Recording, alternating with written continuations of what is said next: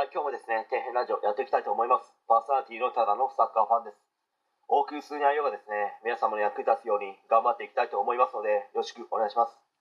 え今回はですね、震災時に5000円の弁当で儲けた店が、その後3ヶ月で閉店した理由から学べることについて、まあちょっと語っていきたいと思うんですけど、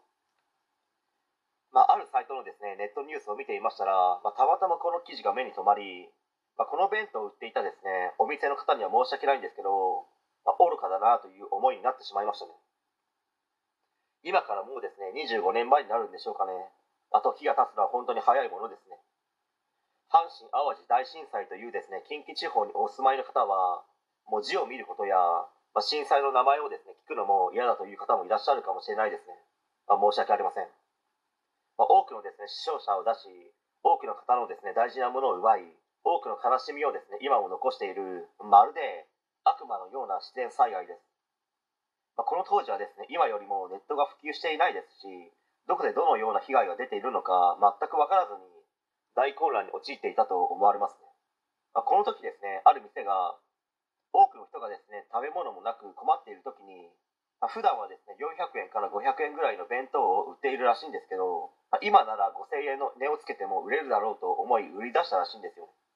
まあ、当然多くの人が値段が高くて何も食べれなければ生命を維持することができなくなってしまいますので、まあ、5000円というですね高額の値段がついた弁当でも即売するぐらいにすぐに売れたらしいんですよ、まあ、しかしいつまでもですねそんな悪い状況が続くわけではなくて、まあ、徐々に復旧に向かい食べ物も普通に手に入るようになっていくわけですけど、まあ、その時にですねこの5000円の弁当を販売していた店も弁当の値段をですねまた400円から500円に戻したらしいんですけどまあ、しかしですね、お客さんの方は誰一人として来ることはなくて、まあ、見事にですね、5000円の弁当を販売したあたりから、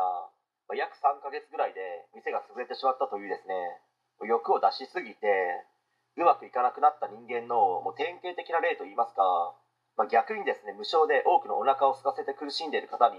弁当を提供していたならば、まあ、今頃もしかしたらですね、大繁盛店になっていたかもしれないですよ。まあ、ですので、信用をなくしてしまったらですね何もかもがうまくいかなくなりますので、まあ、信用というものはですねとても大事なんですという話です。ねはい、えー、本日は以上になります。ご視聴ありがとうございました。できましたらチャンネル登録の方よろしくお願いします。